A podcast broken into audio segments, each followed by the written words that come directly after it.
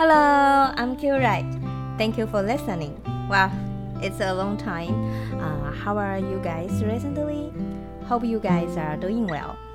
Uh, as you guys know that uh, my mother language is Mandarin, so please, please bear with me if there are a lot of grammar or articulation mistakes, or um, definitely a bit of an accent. Okay, uh, I will be thankful if you ignore that. Anyway, thank you so much. You are listening continually. Okay, uh, and you are welcome. Go to my intro to get to know more about me and this podcast. Uh, this is a place uh, where I share about my faith and um, my interaction with Father God. I believe that we are loved and we are precious and we are honored in God's sight. If right now um, you are struggling in um, with something and you need someone to pray for you, uh, I'm willing. Uh, I'm most willing to pray for you. I will try my best to do it definitely in English. Okay, so please feel free to email me and I will protect your privacy and anything regarding your personal information and your story. Well, uh, today I want to share with you guys a story, and this story is my story. Okay, this January I changed a new job. Uh, uh, I worked at the area of children rights before, but this new job is related to the rights of um, people with disabilities. And even there are some uh, concepts related, but uh, I I also need to learn something new. So this jo- new job is challenge for me. And this year, uh, I need to run a project which is a camp of children children with disabilities, and um, I need to teach them to express their opinions and let them to become a, a representative. Uh, it's that articulation? Representative okay. Representative of children in the future. So that uh, they can speak their uh, opinions to um, to the officials in government meetings which they uh, discuss some policies related uh, them. So um, when when I discussed uh, this project with my supervisor she said that um, to compare with general children, uh, these children with disabilities, they don't have chance to experience a real camp because of their conditions, and they don't have much uh, opportunities to develop a good bond, uh, friendship, and they also lack of uh, opportunities to build their confidence. So uh, she gave me an idea. How about we connect the um, expression of opinions courses with the spatial sport? And this sport which is challenge for them so that they can build the confidence from that. And she mentioned the canoe. Yes canoe. Wow canoe.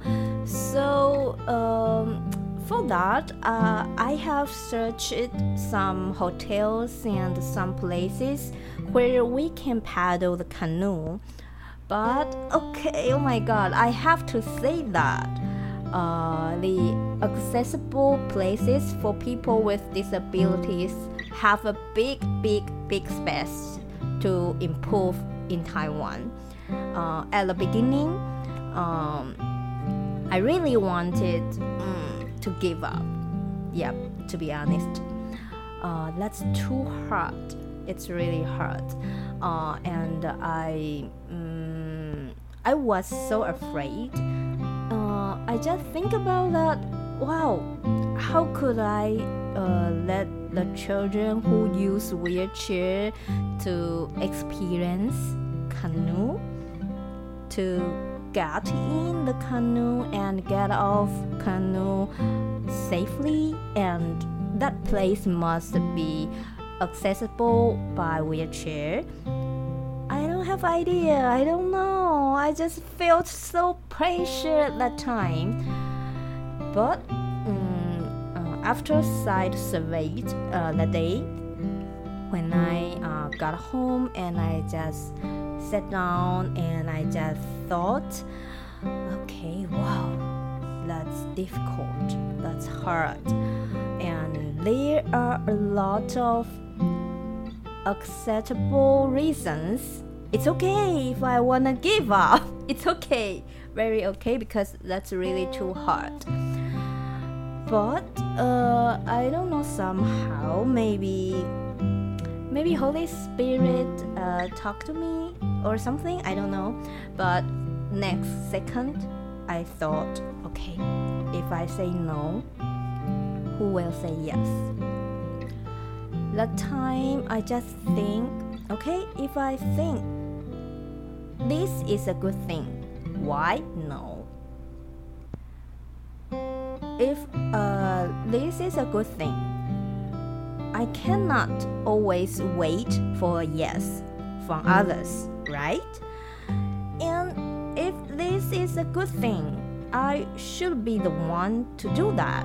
At least, at least I can try. I need to try, okay? So uh, I decided to work hard on that. Try to make the canoe camp come true. Even for one kid's smile, I think that's worthy enough. I get, I guess. Okay, uh, and um, maybe two or three weeks ago, uh, they, okay, that's that was that was so amazing. Somehow, after a lot of asking calls, uh, I found a resource center of water area sport they recommended a good place to play canoe. Uh, canoe, uh, that's a park, and probably uh, they may consider the accessible design because it's new, and also uh, the national athletes usually uh, training there. So only we need to do is to ask the authority if we can hold uh, our event there.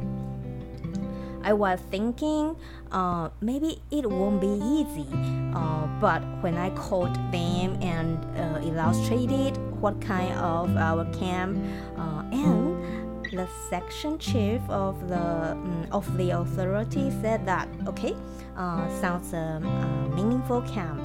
You need to sub submit um, the official document to apply to use the place but I can keep the canoe uh, experience area, the water area for you before I get your uh, official com- uh, document, so that you you guys can use the um, specific area, and that is uh, um, uh, experience area and won't be bothered by others the time.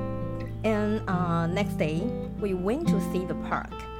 They have uh, accessible toilets, uh, floating deck, and uh, flat score. Wow, the wheelchair user can arrive there easily. Um, well, for me, that's a perfect place definitely and i got a permission easily wow that's that's really really unbelievable i i don't know the time i just think oh i don't know why i worry about that a lot before it it wasn't necessary so I, I was so uh, excited and I think, wow, I'm really, really thankful. I guess uh, Heavenly Father knows what I worry about and what I want.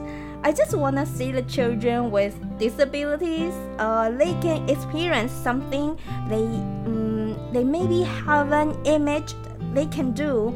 I just wanna see um, the true smile from them. I just wanna overcome and remove the obstacles to that everyone has the opportunity to do what they want to do. They worth it. They worth it. So, uh, okay, there um, there are some other obstacles I didn't share with you, but to make this camp come true is indeed a big big challenge. So I really really thankful and think wow I am so lucky. Kind of God removes uh, all of uh, obstacles and make things going well. And this camp will be held in July in uh, Psalm uh, chapter 1 verses 3 i really like this part. The meaning is like this.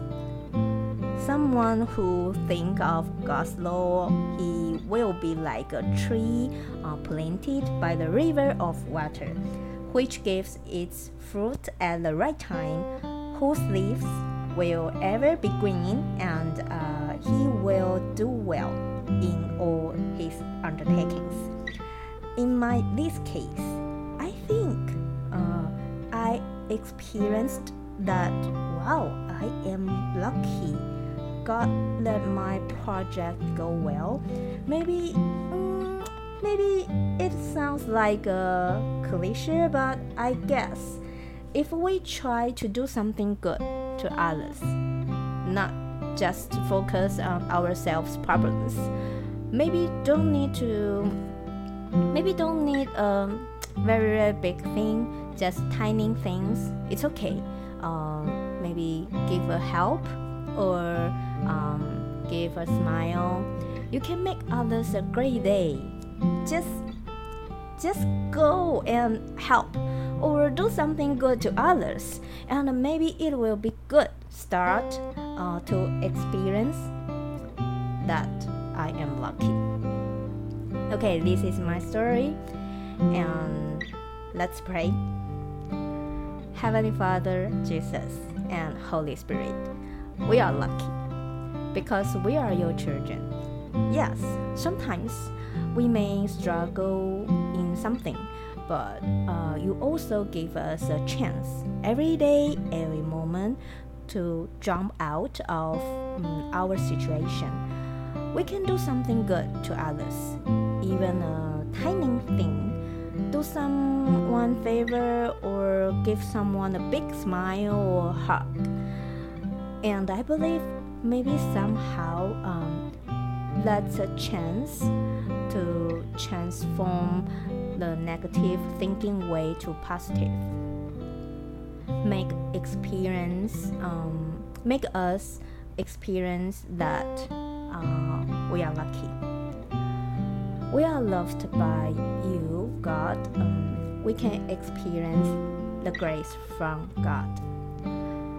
I hope you guys can experience the psalm, uh, the, uh, the scripture of Psalm.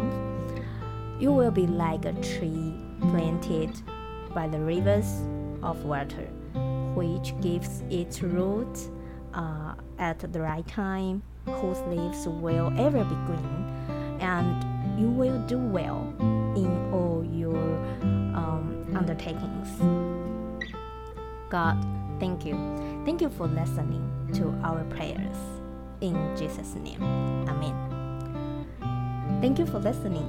If you are um, blessed by this podcast or you have something to share, please feel free to share. Um, uh, to share with me, or you can share the link, the, this podcast link to with others. I pray that you will uh, experience more and more of God's grace every day. Until next time, goodbye.